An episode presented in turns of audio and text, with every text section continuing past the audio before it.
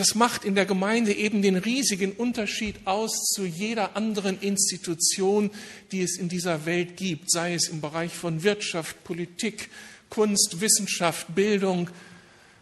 Da gibt es unglaublich viele Initiativen. Menschen bringen ihre Gaben ein, sind sehr leistungsfähig, können Dinge gestalten, Großartiges aufbauen. Aber Kirche unterscheidet sich ganz entscheidend davon, dass, wenn es hier gut geht, wenn es hier richtig läuft, die Menschen, die Kirche, Gemeinde verantworten, mit Leben erfüllen, dass sie das nicht aus eigener Kraft tun, sondern aus der Kraft Gottes. Sie schöpfen aus einer anderen Kraftquelle, aus einer anderen Inspirationsquelle. Das ist eben Gott selbst im Heiligen Geist, der seine Gemeinde autorisiert und der sie führt. Das gerade gesungene Lied Tauf mit Heiligem Geist und Feuer stammt von einem der ersten Leiter unserer Gemeinde. Er verstarb 1930 und in diesem Lied geht es genau darum, dass die Menschen Gottes mit dieser Kraft Gottes ausgefüllt werden, bleibend ausgefüllt werden. Und zwar die Jungen und die Alten, die, die in Verantwortung stehen, an welcher Stelle auch immer. Und dass wir nicht nachlassen, aus dieser Kraft eben Gottes zu leben. Übrigens war dieser Benjamin Schilling, so hieß dieser Mann, der das Lied geschrieben hat, einer der ersten Leiter unserer Gemeinde, einer, der ein anderes Konzept von Gemeinde hatte, als damals die Gemeinde oder der ganze Mühlheimer Verband, zu dem wir gehören, es verstand und verkörperte. Benjamin Schilling wollte damals diese entstehende Gemeinde freikirchlich aufstellen, wie damals die Baptisten oder freievangelischen Gemeinden. Aber das passte nicht in die Philosophie der Mülheimer damals. Da war man noch kirchenangelehnte Erneuerungsbewegung und hat überhaupt nicht daran gedacht, freikirchliches Leben zu entwickeln. Also er war seiner Zeit weit voraus. Wir haben damals noch gepennt und Gottes Willen nicht verstanden. Erst viele Jahrzehnte später haben wir die Kurve bekommen und sind dann doch das geworden, was er schon lange vorausgesehen hatte. Hochinteressant auch dieser Teil unserer eigenen Geschichte. Und darum geht es ja auch ein bisschen in diesen letzten diesen Wochen. Wir wollen unserer Geschichte auf die Spur kommen. Aber in diesem Lied, das er geschrieben hat, lässt er dieses große Anliegen von Pfingsten neu aufleuchten. Gott, komm und erfüll deine Leute mit dieser Kraft, die den großen Unterschied ausmacht. Und darum geht es eben in meiner Predigt. Und ich möchte noch einmal den Predigttext aufgreifen, den wir jetzt schon an zwei Sonntagen miteinander bedacht haben, der es in sich hat und immer wieder kommt noch ein neuer Aspekt dazu. Wie kam es zu dieser Geschichte, die ich gleich noch einmal andeute? Und die ersten Christen vor 2000 Jahren waren ja absolut begeistert von der Tatsache, dass ihr Idol Jesus Christus von den Toten auferweckt worden war. Nicht Katastrophe, Kreuz, Tod, Ende, sondern dann kommt Gott und weckt Jesus auf. Und das war dermaßen sensationell, das war dermaßen den Horizont sprengend, dass diese entmutigte Truppe von Menschen anfing, begeistert von dem zu reden, was sie erlebt hatten. Es war jetzt für sie klar, Jesus ist tatsächlich der Sohn Gottes. Er schließt die Tür zum lebendigen Gott auf. Wir dürfen von vorne anfangen. Wir dürfen jetzt mit den Ressourcen des Himmels leben. Und das musste weitergesagt werden. Und so sprudelte es nur so förmlich aus ihnen heraus, überall, wo sie hinkamen. Menschen reagierten darauf positiv, ließen sich gewinnen für diese Sache mit Jesus. Aber sie erlebten auch große Gegnerschaft. Die beiden führenden Köpfe wurden vor den religiösen Rat geführt und mussten dort Rechenschaft abgeben. Und man drohte ihnen Gefängnis, wenn sie weiter über Jesus reden würden. Aber nun lassen Sie sich nicht davon einschüchtern, sondern gehen zurück zur Gemeinde, erzählen dort, was Sie erlebt haben.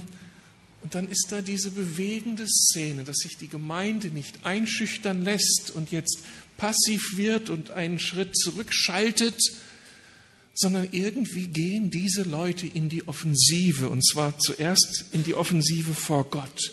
Sie bitten Gott, dass er jetzt kommen möge und sie dazu befähigen möge, durchzustarten, das Evangelium weiterzutragen hinein in diese Welt. Und hören wir mal in ihr Gebet hinein.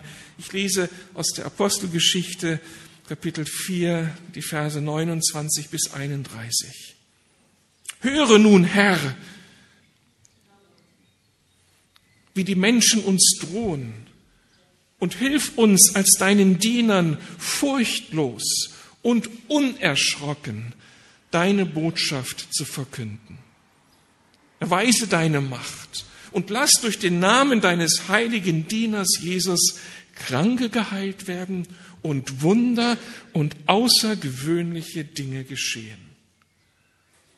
Nachdem sie in dieser Weise gebetet hatten, bebte die Erde an dem Ort, an dem sie versammelt waren. Und sie wurden alle mit dem Heiligen Geist erfüllt und verkündeten die Botschaft Gottes weiterhin frei und unerschrocken. Amen. Soweit Gottes Wort. Stefan Karok hat am vergangenen Sonntag ein leidenschaftliches Plädoyer dafür gehalten, dass wir auch heute, wie die Gemeinde damals, Gott suchen sollten, mit Gott rechnen sollten und ihm unsere Erwartung sagen sollen. Und letzten Sonntag geschah dann ja ein, einiges Unerwartete. Da wurden irgendwie, habe ich mir erzählen lassen, Stühle zur Seite gerückt und ihr habt angefangen zu beten, euch da festzumachen in dem, was hier eben gebetet wird vor Gott. Und das ist gut. Aber die Frage ist, was können wir erwarten? Was müssen wir erwarten? Was dürfen wir erhoffen, wenn wir uns so aufmachen, wenn wir eine betende Gemeinde sind, die alles von Gott erwartet und die das mit Leidenschaft erwartet? Dieser Text gibt uns drei Hinweise, was auch auf uns zukommen wird, zukommen darf, was wir erwarten dürfen, wenn wir gemeinsam Gott suchen. Der erste Aspekt, wenn wir wirklich Gott suchen, müssen wir mit ungewöhnlichen Erfahrungen rechnen. Das gehört mit zum Paket dazu, wenn Gemeinde vor Gott versammelt ist. Vers 31 hieß es, nachdem sie in dieser Weise gebetet hatten, bebte die Erde an dem Ort, an dem sie versammelt waren. Macht euch das mal plastisch bewusst. Wir beten hier und auf einmal fängt hier was an zu beben. Und wir stellen irgendwie diesen Zusammenhang her. Wir beten und Gott kommt. Und Gott kommt total ungewöhnlich. Und es passieren Dinge, die wir nicht vorhergesehen haben. So war es damals. Und ich denke, das hat was mit den Menschen gemacht. Da war die Bedrohung von Seiten der religiösen und politischen Kräfte in Jerusalem. Und man schien fasziniert zu werden von dieser Bedrohung. Das war ja viel Einschüchterungspotenzial. Und jetzt bebt die Erde. Und solch eine ganz andere Bedrohung scheint hier sichtbar zu werden. Der lebendige Gott tritt auf. Und es ist so, als ob dieses Beben deutlich macht, Leute, es gibt nur eins, was wir fürchten müssen. Den lebendigen Gott. Was bedeutet dieses Aufbegehren von Menschen, alle Einschüchterungsversuche von Menschen? Was können sie denn anstellen mit uns? Im Vergleich zu dem, was der lebendige Gott in der Lage ist zu tun, dann bebt die Erde, dann kommt die Schöpfung in Bewegung. Was für eine Botschaft. Wenn wir mit Gott unterwegs sind, brauchen wir nichts und niemanden zu fürchten. Er ist viel, viel größer und viel mächtiger. Und bei ihm sind wir sicher. Ganz sicher.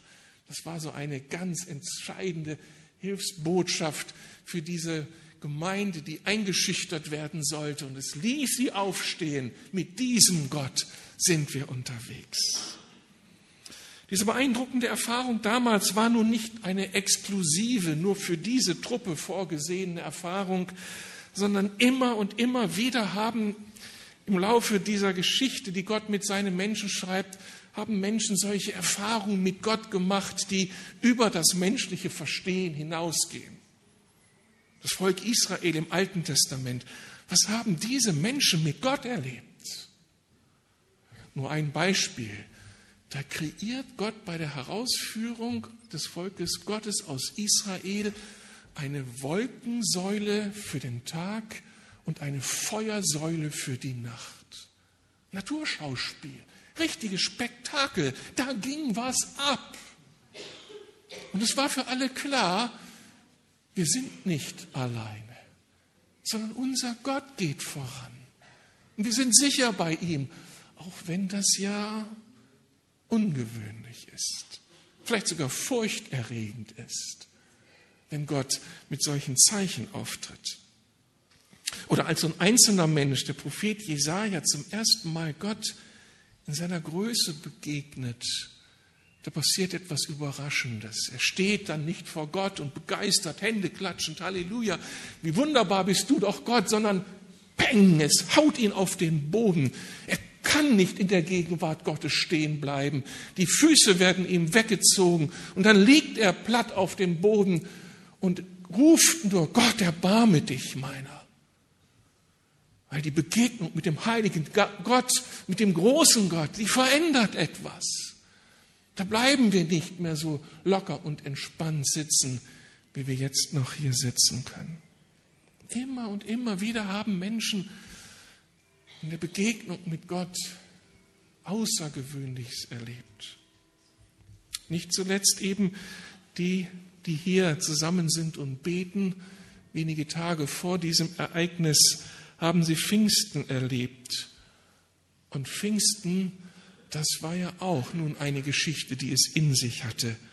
Da lesen wir in Apostelgeschichte 2, Plötzlich setzte vom Himmel her ein Rauschen ein, wie von einem gewaltigen Sturm.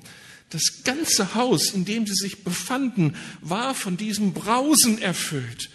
Gleichzeitig sahen sie so etwas wie Flammenzungen, die sich verteilten und sich auf jeden einzelnen von ihnen niederließen. Wow. Was für ein Ding geht hier ab. Da sitzen sie zusammen und beten und Gott kommt. Und ein Brausen, Sturm, wieder bedrohlich. Was geht hier ab? Was kommt jetzt? Aber Gott ist genau darin. Feuerflammen, die sich auf die Köpfe der Menschen setzen. Furchterregend, ungewöhnlich, außergewöhnlich, phänomenal. Aber so begegneten die Menschen Gott und es war völlig klar, Gott ist unter uns und er bewegt sich unter seinen Leuten. Ich erwähne das so bewusst, es ist Teil des Textes, wir müssen uns dem stellen, aber wir müssen uns dem auch stellen, weil Gott auch heute noch ungewöhnlich unter seinen Leuten sein kann. Und es ist gut, wenn wir das vorher wissen. Wenn Gott kommt, dann kann es anders werden, als wir gedacht haben. Davon kann ich auch ein Lied erzählen oder ein Lied singen als Pastor der Gemeinde. Meine ersten Erfahrungen so mit dem ungewöhnlichen Wirken Gottes gehen zurück auf die Gemeindefreizeiten, die wir in Niedenstein hatten, in unserer Heimstätte dort des Verbandes. Einige erinnern sich, als wir dort gebetet haben, hat es manches Mal Menschen von den Füßen geholt. Manche, bei manchen war es, als ob ein Blitz in sie eingeschlagen ist und sie lagen flach auf dem Boden und uns allen fiel der, fiel der Kinnladen runter. Keiner hat es erwartet. Wir haben einfach nur Gott angebetet und auf einmal war er da und hat an Menschen gewirkt. Und am Ende war keiner von uns aufgeregt und durcheinander, sondern wir hatten das Empfinden der heiligen und heilenden Gegenwart Gottes. Und keiner hätte darauf verzichten wollen. Oder ich denke an die gute Freundin Mitte der 90er Jahre, als wir auch so mit Toronto unterwegs waren. Einigen sagt dieses Stichwort ja etwas. Wir haben viele Abende gehabt, wo wir gemeinsam Gott angebetet haben und Gott gesucht haben. Und da war eine Frau in unserer Gemeinde, wenn sie dann so angebetet hat vor Gott, geschah etwas Merkwürdiges. Ihr ganzer Körper fing an zu beben. Und das wurde so stark, es übertrug sich richtig auf die Balken im Fußboden, dass der ganze Raum bebte. Es war furchterregend. Aber es war die Kraft und Liebe Gottes, die auf dieser Frau ruhte. Und sie wurde in diesen Zeiten zu einer Frau, die immer deutlicher etwas von Gott empfing für andere Menschen und für die Gemeinde.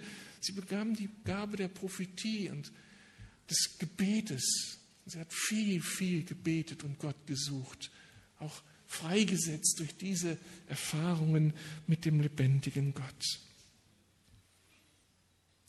Wenn er kommt, dann kommt er souverän. Dann hält er sich nicht unbedingt an unsere Traditionen und sprengt unseren Erwartungshorizont. Wenn Menschen dazukommen, die Jesus nicht kennen, die Gemeinde nicht kennen, dann ist das für sie etwas total Außergewöhnliches, nicht Nachvollziehbares. Und wenn ich davon erzähle, sind das sicher Berichte wie von einem anderen Stern. Aber warum eigentlich? Wenn Gott Gott ist und Gott zu seinen Menschen kommt, kann es dann normal zugehen? Wenn der heilige Gott kommt, der dem alle Macht gegeben ist im Himmel und auf Erden, ist das dann nicht zu erwarten, dass dann auf einmal etwas anderes erlebt wird, als wenn wir nur so unter uns zusammen sind? Also logisch gesehen würde ich sagen, wenn Gott da ist, wenn Gott kommt, wenn er in Kraft kommt, ja, dann müssen wir mit dem Ungewöhnlichen rechnen. Aber damit haben auch wir Christen nicht wenig Probleme. Mit dieser Vorstellung, dass Gott in unsere Veranstaltungen kommt und es passieren Dinge, die aus dem Rahmen fallen. Das wirkt bedrohlich, das wirkt überfordernd, das stört unseren normalen Ablauf. Das bringt unsere Planung durcheinander. Und dann werden wir vielleicht eben nicht jetzt in 25 Minuten den Gottesdienst beschließen, sondern vielleicht in drei Stunden noch hier sitzen. Oder nicht sitzen. Will ich das überhaupt? Oder ist der Braten, der zu Hause schon auf dem Herd steht, dann nicht eben doch das Wichtigere. Ich will uns einen Geschmack dafür geben, dass wenn wir Gott suchen, dass Gott kommen kann und dass dann das Ungewöhnliche geschieht und wir dann Menschen sein müssen, die nicht angstbestimmt sind und einfach nur kontrollieren wollen, sondern die bereit sind, sich auch an Gott auszuliefern, Gott Gott sein zu lassen. Denn genau das ist auf der anderen Seite das Problem von Gemeinde Jesu, dass für eine Umgebung, die Jesus nicht kennt, Gemeinde viel zu langweilig ist, viel zu berechenbar ist. Was erwarten denn Menschen, die von außen in eine Kirche hineinkommen in Berlin? Es ist alles vordefiniert, es ist alles so klar bestimmt. Da läuft dann ein bestimmtes Programm ab. Man weiß schon vorher, wie der Gottesdienst anfängt, wie er aufhört. Immer die gleichen Rituale, einschläfernden Predigten, wenig Einträgliches für das eigene Leben. Aber das wird so anders, wenn Gott mehr und mehr in einer Gemeinde Raum bekommt. Dann ist auf einmal klar, der Himmel ist präsent. Dann wird es übernatürlich. Und interessanterweise zieht das am Ende Menschen von außen an weil sie sich dann aufmachen, um Gott zu suchen und zu finden. Dabei muss es nicht nur so phänomenal abgehen, wie jetzt hier in diesem Text beschrieben. Manches ist ja phänomenal, was im Menschen geschieht, wenn Gott kommt. Oder was in einer Gemeinschaft zwischen den Menschen geschehen kann, wenn Gott kommt. Auch davon erzählen ja die Texte in der Apostelgeschichte, dass wenn Gott kommt, in einer Gemeinde eine Qualität von Gemeinschaft entsteht, die sensationell ist dann kommen Menschen von außen und spüren auf einmal, hier bin ich geliebt. Hier bin ich angenommen, so wie ich bin. Hier kann ich kommen, so wie ich bin. Und keiner lässt sich abschrecken. Hier werde ich bedingungslos geliebt. Hier muss ich kein Versteckspiel treiben. Ich möchte uns das so gerne sagen. Bitte hör das egal ob Sie zum ersten Mal hier sind oder schon 30 Jahre zur Gemeinde gehören, ich stehe dafür, dass jeder hier angenommen ist, wie er ist. Und ich möchte das den jungen Leuten besonders sagen. Bitte, bitte, bitte, spielt in der Gemeinde kein Versteckspiel aus Angst davor, nicht angenommen zu sein, sondern lebt das, was ihr lebt, offen. Und wenn ihr sündigt, dann sündigt offen und nicht im Geheimen. Und ihr werdet angenommen und geliebt sein mit euren unbewältigten Problemen. Und wir werden so lange an eurer Seite sein, bis die Liebe Gottes euch hilft, die Dinge zu überwinden und zu verändern. Das gilt für jeden unter uns. Euch Männern, euch Frauen gesagt, ihr seid hier geliebt, aber bitte, bitte, lasst uns hier kein Spiel spielen. In unseren Problemen dürfen wir hier ehrlich werden. Und das wird eine Form von Gemeinschaft sein, die ist sensationell, die ist phänomenal. Da werden andere Menschen gerne andocken wollen. Endlich kann ich sein, wie ich bin und darf die Maske ablegen das ist die Qualität von Gemeinde, die der Heilige Geist schafft, die ich Pfingsten hier vor Augen habe. Oder was für eine Qualität von Gemeinde, wenn die Kraft Gottes da ist und Menschen geheilt werden und Menschen gesunden können. Oder auch was phänomenal in einer Gemeinde sein kann, wenn dann Menschen während des Gottesdienstes, während der Predigt auf einmal spüren, hier ist etwas. Und sie bekommen Herzklopfen. Und sie bekommen Sehnsucht, Teil dessen zu werden, was Gott hier tut. Sehnsucht nach dem Vater, Sehnsucht nach Heilung, Sehnsucht nach Veränderung. Das ist alles phänomenal, wenn Gott zu seinen Leuten kommt. Ein zweiter Aspekt wenn wir wirklich Gott suchen, bekommen wir es mit dem Heiligen Geist zu tun. In Vers 31 heißt es, sie wurden alle mit dem Heiligen Geist erfüllt. Wie schon angedeutet, wir reden gerade viel von ihm in den letzten Wochen und das ist wichtig und gut so. Das ist kein Wunder, weil wir ja nach der Berufung der Gemeinde fragen. Und da ist es halt eine Tatsache, dass die Lukas-Gemeinde ihre Wurzeln in der Pfingstbewegung hat in Deutschland.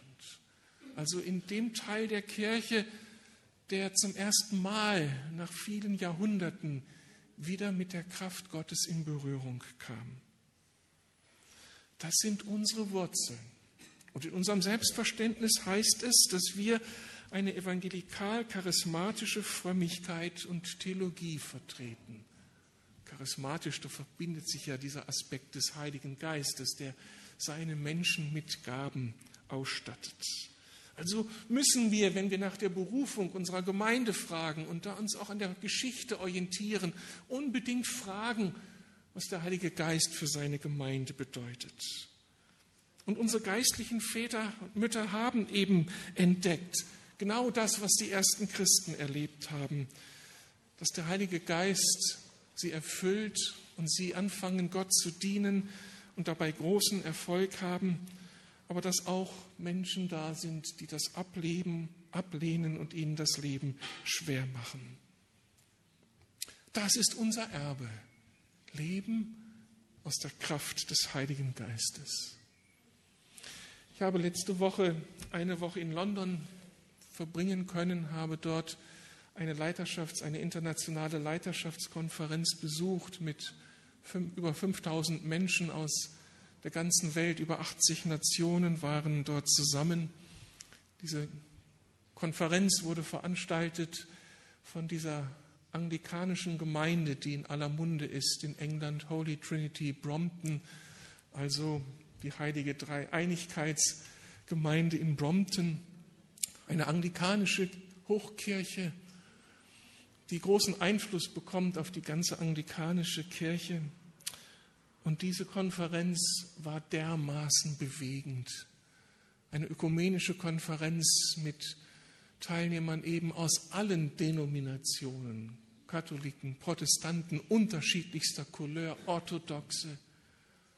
Und sie alle vereint mit dieser Sehnsucht, Gott, stell deine Kirche wieder her und lass uns wieder ein Segen werden für diese Welt. Das war für mich absolut bewegend, wie geistbewegt die Menschen auf dieser Konferenz waren. Vorne den Erzbischof von Canterbury zu sehen, der jetzt gerade neu gewählt und eingesetzt ist in seinem Amt. Ein Mann voller Jesusliebe. Ein Mann voller Hunger nach der Kraft Gottes. Man konnte in seinem Gesicht absehen, dass er mit Jesus unterwegs war und eine große Ermutigung für seine Kirche ist. Dann Kardinal Schönborn aus der katholischen Kirche, Kardinal von Wien, ein Mann Gottes, die Jesusliebe in sein Gesicht geschrieben. Er war einer der Anwärter auf den Papststuhl. Und er erzählte uns von dem Wunder, das auf der letzten Konklave geschah. Keiner der Kardinäle wusste, als sie hineingingen in die Konklave, wer der nächste Papst sein würde. Und dann macht er so deutlich, das war der Heilige Geist, der unter uns war, der uns in eine Einheit hineingeführt hat und in diese nicht nachvollziehbare Entscheidung, den jetzigen Papst Franziskus eben zu wählen.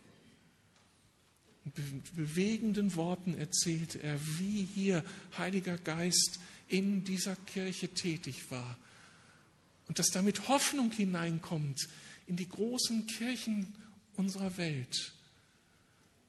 Er besetzt die wichtigen Schlüsselpositionen. Unser Gott besetzt diese wichtigen Schlüsselpositionen mit Menschen, die voll Geistes sind, voller Christusliebe, voller Eifer dafür, dass das Evangelium Raum gewinnt in einer Zeit, die hungert nach Gott. Ich bin so dankbar, dazugehören zu dürfen. Teil einer Bewegung zu sein, die Jesus liebt und die auf den Heiligen Geist wartet, dass er dieses Werk der Umgestaltung tut in seiner Kirche. Und von ganzem Herzen ist mein Gebet, dass uns Gott zurückführt zu diesen alten Quellen, aus denen wir am Anfang geschöpft haben. Ich habe erzählt davon, wie das am Anfang aussah, wie viel Übernatürliches, wie viel Heilung, wie viel Freisetzung möglich wurde damals durch die Gegenwart Gottes im Heiligen Geist. Und ich will es sehr, sehr bewusst sagen. Wir haben überhaupt keinen Grund, uns vor unserem Gott und auch nicht vor seinem Heiligen Geist zu fürchten. Immer wieder fallen Menschen diese Falle und machen ihr innerlich zu, aus Angst, dass etwas passiert, was sie nicht kontrollieren können. Wir brauchen keine Angst vor dem Heiligen Geist zu haben. Warum? Weil er eins ist mit Gott dem Vater und mit Gott dem Sohn. Immer wenn wir beten oder Gott erleben, haben wir es mit dem dreieinen Gott zu tun. Immer mit dem dreieinen Gott. Alle Erfahrungen mit dem Heiligen Geist sind Jesus-Erfahrungen, sind Vatererfahrungen. Jedes Gebet zum Vater erreicht auch Jesus, erreicht auch den Heiligen Geist. Und jedes Gebet an den Heiligen Geist geht im gleichen Atemzug an den Vater und an den Sohn. Wir kriegen die drei nicht getrennt. Sie sind eins. Und immer da, wo Gott auftaucht, taucht er als Gesamtpaket auf. Und darum brauchen wir uns nicht zu fürchten. Sich vor dem Heiligen Geist fürchten heißt sich vor dem Vater fürchten. Sich vor dem Vater fürchten heißt sich vor Jesus zu fürchten. Sich vor Jesus fürchten heißt sich vor dem Vater zu fürchten. Blödsinn. Dieser drei eine Gott ist unser Hero. Ist das Beste, was uns passieren kann. Er bringt die ganze Fülle mit sich. Der Vater steht für Identität. Ich darf mich als Sohn Gottes verstehen, du dich als Tochter des himmlischen Vaters. Was macht das mit mir? Es hebt mich heraus. Ich bin wer durch meinen Gott. Und das Sensationelle ist, ich darf du zu ihm sagen. Und ich darf zu ihm beten und er hört mich. Und er redet zu mir. Wisst ihr eigentlich, wie wenig selbstverständlich diese Erfahrung ist? Dass Millionen draußen das überhaupt nicht kennen und wissen, dass Gott so nahbar ist. Das ist mein Vater, er gibt mir Identität. Jesus steht für Legitimität oder Legalität. Er an seinem Kreuz hat uns die Tür zum Vater geöffnet, uns freigesprochen, uns Vergebung zukommen lassen, uns gerechtfertigt. Dieser Platz vor dem Vater ist uns gesichert. Und Jesus tritt auf gegen alle Anklagen des Teufels, die, der mir weismachen will, dass ich nicht dazugehöre, weil ich so mies drauf bin, weil ich so ein Versager bin. Und dann steht Jesus da und sagt, Vater, das ist dein Sohn, deine Tochter. Ich bin für sie gestorben. Sie haben ein Standing vor dir und das kann ihnen nicht genommen werden. Und dann der Heilige Geist. Er steht für Prosperität. Ich benutze mal dieses Wortspiel. Der Vater für Identität, Jesus für Legalität, der Heilige Geist steht für Prosperität. Das heißt, er sorgt für Wachstum. Er sorgt für Lebensfülle, dass sich unsere Grenzen weiten, dass es uns gut geht, dass wir satt sind durch seine Gegenwart. Das ist das Gesamtpaket, was immer ins Spiel kommt, wenn wir uns auf Gott einlassen, auf Jesus, auf den Vater oder auf den Heiligen Geist. Und das ist eines meiner wichtigsten Anliegen in meinem Pastorat, euch diesen großen drei einen Gott vor Augen zu führen. Und meine Sehnsucht ist, am Ende meines Dienstes zu sehen, wie die Lukasgemeinde leidenschaftlich verliebt ist in diesen drei einen Gott. Und für diesen drei einen Gott alles gibt. Ich glaube, wir haben noch eine Strecke vor uns zu gehen. Ich habe noch eine Strecke vor mir. Da ist noch so viel nicht verstehen. Da sind noch Ängste in mir. Da sind noch Vorbehalte. Ich bin noch zu sehr mit mir selbst beschäftigt. Da ist noch Sünde in meinem Leben. Ich bin noch nicht so, dass ich in dieser leidenschaftlichen Liebe zu ihm entbrannt bin, dass da kein Blatt mehr zwischen uns kommt. Aber die Sehnsucht ist da, dass der gute Geist Gottes unter uns dieses Werk und in mir vorantreibt. Acht Jahre bleiben mir noch. Und ich will sehen, dass in diesen acht Jahren Gott unter uns so real ist, dass wir gar nicht anders können, als ihn anzubeten und von ihm zu reden. Aber keine Angst vor ihm. Trotzdem muss uns noch eine eine Textformulierung hier aufhorchen lassen. Es ist davon gesprochen, dass sie alle mit dem Heiligen Geist erfüllt wurden. Und das ist insofern bezeichnend, als sie ja gerade erst den Heiligen Geist empfangen hatten. Und das muss man erstmal verstehen. Da haben sie Pfingsten richtig was erlebt, haben die Gabe des Heiligen Geistes erlebt. Er kam auf sie, er lebt jetzt in ihnen mit allem, was ihn ausmacht. Und dann wenige Tage später haben sie es nötig, schon wieder erfüllt zu werden von ihm. Wie soll man das verstehen?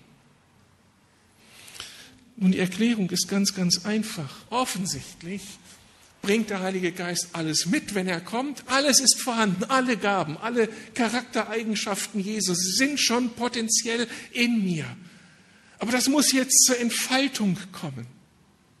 Ich heirate meine Frau und kenne auch nur einige wenige Ausschnitte ihrer Gesamtpersönlichkeit, was in dem Paket Monika drin steckt.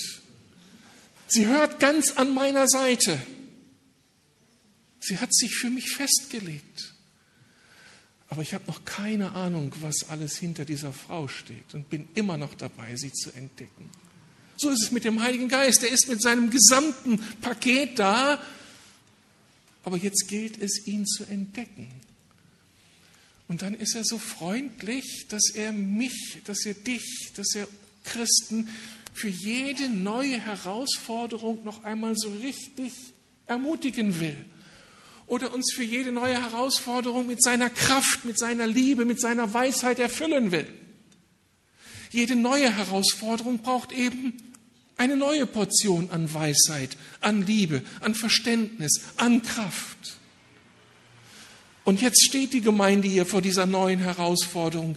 Bis dahin waren sie nur gefeiert von ihrer Umgebung. Jetzt sind sie bedroht von ihrer Umgebung. Jetzt brauchen sie eine neue Portion an Mut, an Zuversicht aus dem Heiligen Geist. Und dann kommt er und beschenkt sie damit. Er lässt sie nicht alleine mit ihrer Herausforderung, sondern weitet ihre Grenzen. Und sie werden neu erfüllt. Manches Mal haben wir auch das Problem, dass wir eben nicht uns auf Jesus einlassen, unsere eigenen Wege gehen und dann das passiert, was Paulus mit dem Begriff formuliert, wir betrüben den Heiligen Geist. Dann weisen wir ihn eben in die Ecke, er muss schweigen, er kann uns nicht das mitgeben, was er geben möchte. Und dann müssen wir umkehren und ihn neu bitten, komm, übernimm die Initiative. Vergib mir, dass ich dich mundtot gemacht habe, dass ich einfach mein Ding gemacht habe. Vergib mir, dass ich innerlich so abgestumpft bin, dass ich so mich habe gehen lassen. Erfüll mich wieder neu mit dir und mit all deinen Möglichkeiten. So dass eben Paulus dann sagen kann, unsere Aufgabe ist, dass wir beständig erfüllt leben im Heiligen Geist werdet voll Geistes, übersetzt Luther Epheser 5, 18. Aber eigentlich heißt es im Griechischen, seid beständig erfüllt im Heiligen Geist. Lebt beständig seine Liebe, Weisheit, Freude, Geduld, dieses Gesamtpaket, was er mitbringt, das ist unser Erbe. Das ist uns zugesprochen. Und wie sehr brauchen wir das? Wie sehr brauchst du es als Mutter für deine Kinder? Du brauchst so viel Geduld oder als Vater, so viel Geduld, so viel Weisheit, so viel Einfühlungsvermögen, so viel Autorität. Jetzt hast du diese Chance, dich selbst aufzuplustern und das alles aus eigener Kraft zu tun. Und du kannst morgens in den Tag starten und sagen, Geist Gottes, du kennst meine Begrenzungen, bitte entfalte dich in mir, ich nehme deine Weisheit, deine Kraft. Du kannst auch zu einer anderen Mutter, zu einem anderen Vater gehen und sagen, kannst du für mich beten, dass ich neu erfüllt werde mit der Kraft Gottes für meine Aufgabe in der Kindererziehung. Ich komme an meine Grenzen. Und dann nehmen wir im Glauben diese Ausrüstung.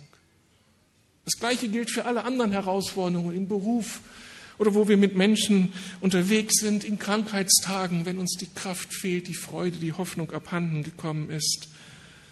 Leute, der Heilige Geist ist dazu da, seine Kraft durch uns fließen zu lassen. Und das macht den Unterschied auf. Es ist so legitim zu beten, Heiliger Geist, komm und rüste du mich aus. Das ehrt Gott, wenn wir ihn ernst nehmen und seine Verheißung und uns einlassen auf ihn. Solch ein Gebet ist völlig angemessen. Es ist gewollt. Er wartet darauf, dass wir uns aufmachen. Ich habe letzte Woche eine sehr persönliche Prophetie bekommen, die mich ungemein ermutigt hat. Ihr wisst um manche gesundheitlichen Herausforderungen in meinem Leben und das hat mich verunsichert, was meine Dienstplanung angeht.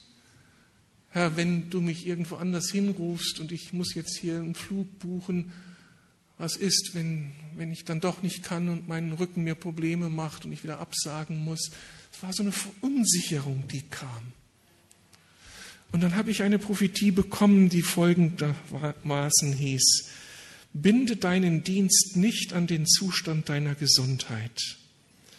Wenn du die Ziele Gottes für dein Leben ohne Furcht zu erfüllen suchst, dann passt Gott deine Gesundheit diesen Zielen an. Deine Gesundheit wird deiner Berufung gemäß sein.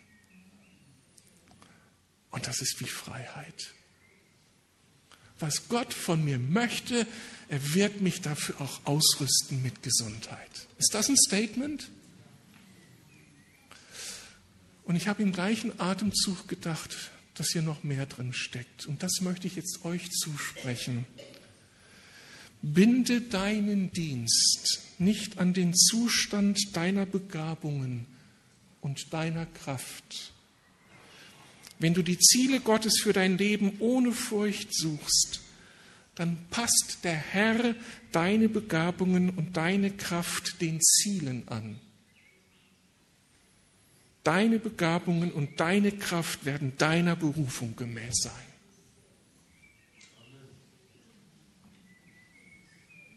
Hört ihr das? Du wirst begabt sein für das, was der Herr von dir möchte. Er wird dich nicht begaben für Dinge, die du nicht tun sollst. Aber die, die er für dich hat, dafür hat er auch die Kraft. Dafür gibt er dir auch die Weisheit. Das ist dein Erbe. Und das müssen wir anzapfen und dann Furcht überwinden, diese Furcht vor Überforderung, dass wir es nicht packen können. Du wirst ausgestattet mit der Kraft, mit der Weisheit, mit der Liebe, die du brauchst. Es ist nur unsere Aufgabe, dass wir sie abholen dass wir uns dem öffnen. Die Fülle des Heiligen Geistes ist da. Und wenn sie da ist, dann bleiben die Veränderungen nicht aus. In Vers 31 heißt es zum Schluss, sie wurden mit dem Heiligen Geist erfüllt und das Ergebnis ist, dass sie die Botschaft Gottes weiterhin frei und unerschrocken predigen konnten. Aus Menschen voller Angst, voller Unsicherheit, die sich sehr beeindruckt zeigten, zeigten von den großen Stimmen um sie herum. Sie werden furchtlos und frei und können reden und erleben die Wunder Gottes. Das gilt heute noch. Eine letzte Geschichte von der Leiterkonferenz, die mich sehr bewegt hat. Nicky Gamble, vielen bekannt als der Autor des Alpha-Kurses, den wir in der Gemeinde schon häufig durchgeführt haben. Ein Kurs, der Menschen hilft, Jesus zu finden. Er erzählte, er war der Leiter dieser Konferenz und er erzählte, wie Gott ihn in den Dienst genommen hat. Er gehörte in den 60er Jahren zum Mitarbeiterteam dieser Kirche Holy Trinity Brompton. Eines Tages kam John Wimber, der Begründer der Vineyard-Bewegung, einer großen Kirchenbewegung weltweit, in diese Gemeinde und hielt dort einige Gottesdienste ab. Und in diesen Gottesdiensten geschah, was immer geschah, wenn John Wimber irgendwo Gottesdienst verantwortete und predigte. Gott kam. Und er kam phänomenal. Und Dinge bewegten sich. Und nun musste Nicky Gamble, Rechtsanwalt von Beruf, auf einmal mit ansehen, wie in seiner Gemeinde gute Freunde von ihm im Gottesdienst anfingen zu lachen, hier anfingen zu weinen, dort. Und der ganze Raum kam in Bewegung irgendwie. Gott war da. Bloß für ihn war es nicht Gott. Für ihn war alles seltsam.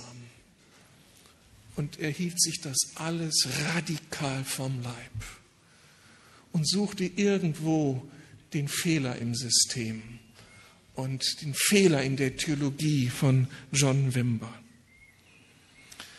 Dann die letzte Veranstaltung. John Wimber hat einen geistlichen Eindruck, ein Wort der Erkenntnis und spricht aus, dass zehn Leute in der Versammlung eine ganz bestimmte Krankheitssymptomatik mit sich herumtragen, die Gott heilen wollte. Und tatsächlich melden sich neun Personen. Nur Nicky Gamble meldete sich nicht. Er hatte das gleiche Problem. Aber er wollte sich auf solche nebulösen Dinge nicht einlassen. Seine Rettung war am Ende, dass seine Frau neben ihm saß und ihm immer wieder einen Rippenstoß gab, bis er nicht mehr anders konnte, als endlich aufzustehen. Und dann stand er da. Und dann kommt einer der Mitarbeiter zu ihm und sagt nur eines, Holy Spirit, komm. Heiliger Geist, komm. Und im gleichen Augenblick durchfährt ihn eine Kraft, wie er sie noch nie erlebt hat, und er stürzt zu Boden. Alles in ihm wehrt sich und er betet dagegen an. Das kann nicht sein, Gott, das kann nicht sein. Und dieser Mitarbeiter kommt und betet wieder, Holy Spirit, come, more, Lord. Heiliger Geist, komm, mehr von dir. Und jedes Mal, wenn der Beter das sagte, durchfuhr ihn ein Strom von Kraft, eine Energie, die unglaublich war. Und er kämpfte dagegen an. Am Ende musste er herausgetragen werden. Er konnte nicht mehr laufen. Und vorher kam John Wimber zu ihm und sagt, ich habe ein Wort des Herrn für dich. Du wirst sehr, sehr vielen Menschen das Evangelium von Jesus weitergeben. Und dann kam er eben wieder zu sich und war ein veränderter Mensch. Und er hat den Alpha-Kurs entwickelt. Und mittlerweile sind 22 Millionen Menschen weltweit durch diesen Kurs gegangen. Millionen Menschen sind zum Glauben gekommen. Und aus dem Rechtsanwalt wurde der Leiter von Holy Trinity Brompton heute. Ein Mann, der mit Präsidenten konferiert. Auf der letzten Konferenz war Tony Blair sein Gesprächspartner. Das hat der Heilige Geist gemacht. Phänomene, furchterregend, aber er hat die Freiheit bewirkt und zum Dienst für den Herrn freigesetzt. Dem fühle ich mich verpflichtet. Ich möchte, dass Gott unter uns sein Werk tut. Wir haben es so nötig. Ich habe es so nötig. Ich habe gestern geschrien vor meinem Herrn. Herr, ich möchte nicht alleine da nach vorne gehen. Nur aus meiner Kraft zu predigen, wird niemanden von euch wiederkommen lassen. Ich sehne mich nach der Kraft dieses Herrn. Ich sehne mich danach, dass unsere Gottesdienste nicht mehr berechenbar sind, dass ihr die Uhrzeit vergesst, weil einfach Jesus da ist, weil der Vater da ist, weil der Heilige Geist da ist. Ich sehne mich so sehr danach, dass ich hier nicht vorne stehe und denke, ich muss euch irgendwie doch gewinnen. Ich sehe in so viele Augen, die mir signalisieren, warum bin ich eigentlich hier? Was kann ich eigentlich erwarten? Ich habe so viel Frust erlebt mit Gott. Eigentlich könnte ich mir meine Zeit woanders besser vorstellen. Ich wünsche mir, dass der Heilige Geist kommt, dass Jesus kommt, dass der Vater kommt und so alle inneren Spannungen überwindet, alle Erwartungslosigkeit, alle geistliche Routine und wir wieder anfangen zu leben. Das ist die Botschaft von Pfingsten. Und das möchte ich für uns erbitten, jetzt erbitten. Ich möchte einfach, dass wir einige Augenblicke ganz stille sind vor ihm. Wir werden nichts veranstalten hier. Ich möchte euch einladen, dass ihr einfach die Augen zuschließt eure Hände öffnet, vielleicht so, so als Zeichen, Vater, ich möchte empfangen von dir, ich brauche dich, ich brauche mehr von dir. Und dann möchte ich das alte, einfache Gebet der Kirche Jesu Christi beten. Das wird seit 2000 Jahren gebetet. Komm, Heiliger Geist. Und ich erwarte, dass er einfach durch die Reihen geht und euch da begegnet, wo ihr ihn braucht. Der eine braucht überhaupt erst diese Erfahrung mit Gott, dann erwartet das, dass der Heilige Geist kommt und Glauben schenkt. Wenn du neue Liebe zu ihm brauchst, erwarte, dass er dir Liebe schenkt. Und wenn du Freimut brauchst, ihn zu bezeugen, dann erwarte genau das. Lasst uns einige Augenblicke einfach stille sein. Jesus, Pfingsten kann nicht enden damit, dass wir jetzt über dich geredet haben, sondern ich möchte dich bitten, wie es viele Generationen vor uns getan haben. Komm, Heiliger Geist. Komm neu zu deiner Kirche. Komm zur Lukasgemeinde. Komm zu uns. Geist Gottes, Vater Jesus, komm und diene du uns. Komm bitte jetzt.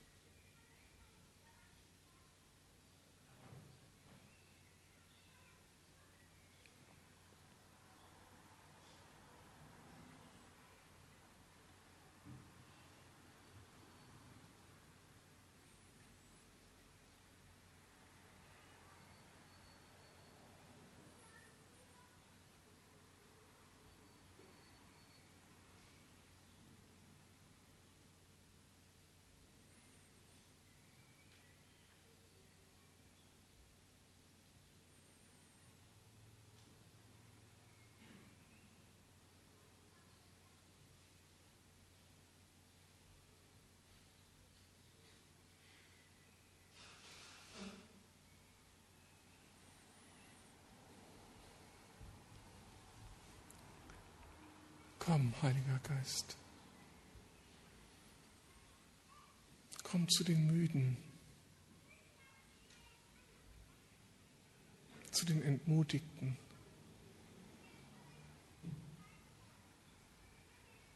zu den Erwartungslosen und zu denen, die dich noch nicht kennen.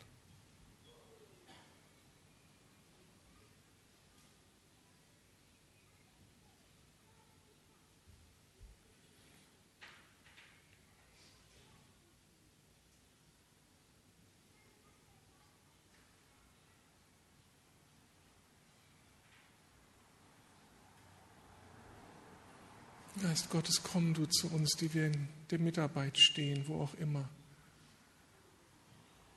Komm mit neuer Vollmacht.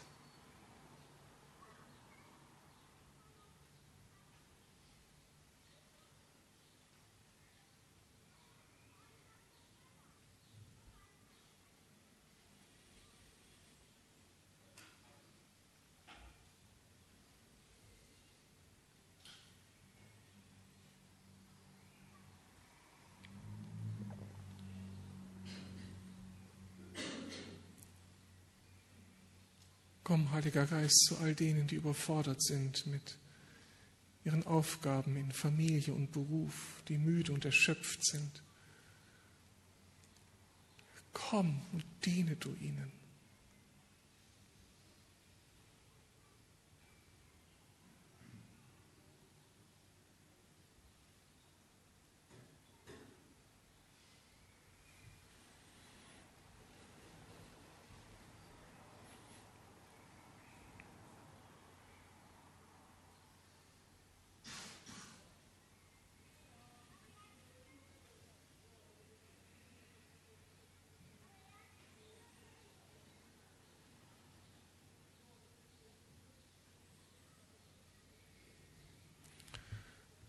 Heiliger Geist, komm zu denen, die krank sind, innerlich oder äußerlich,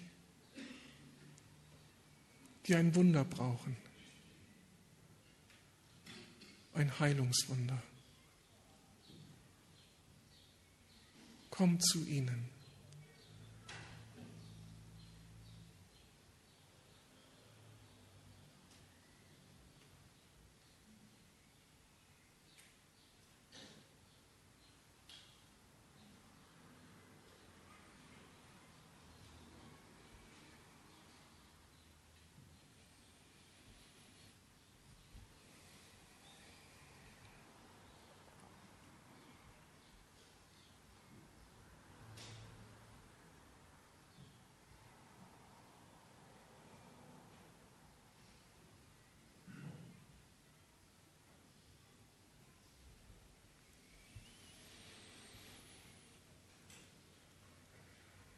Und komm, Heiliger Geist, zu all denen, die neue Hoffnung brauchen.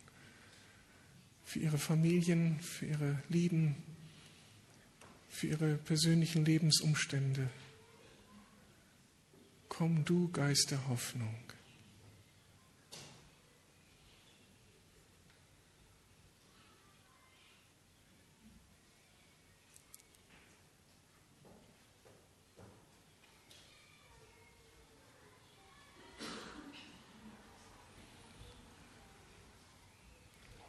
Danke, dass dein Wort uns sagst, sagt, dass wenn wir dich, Vater, um den Heiligen Geist bitten, dass du uns dann auch diesen Geist schenkst. Darin machen wir uns jetzt fest. Danke für dein Reden und dein Wirken. Amen.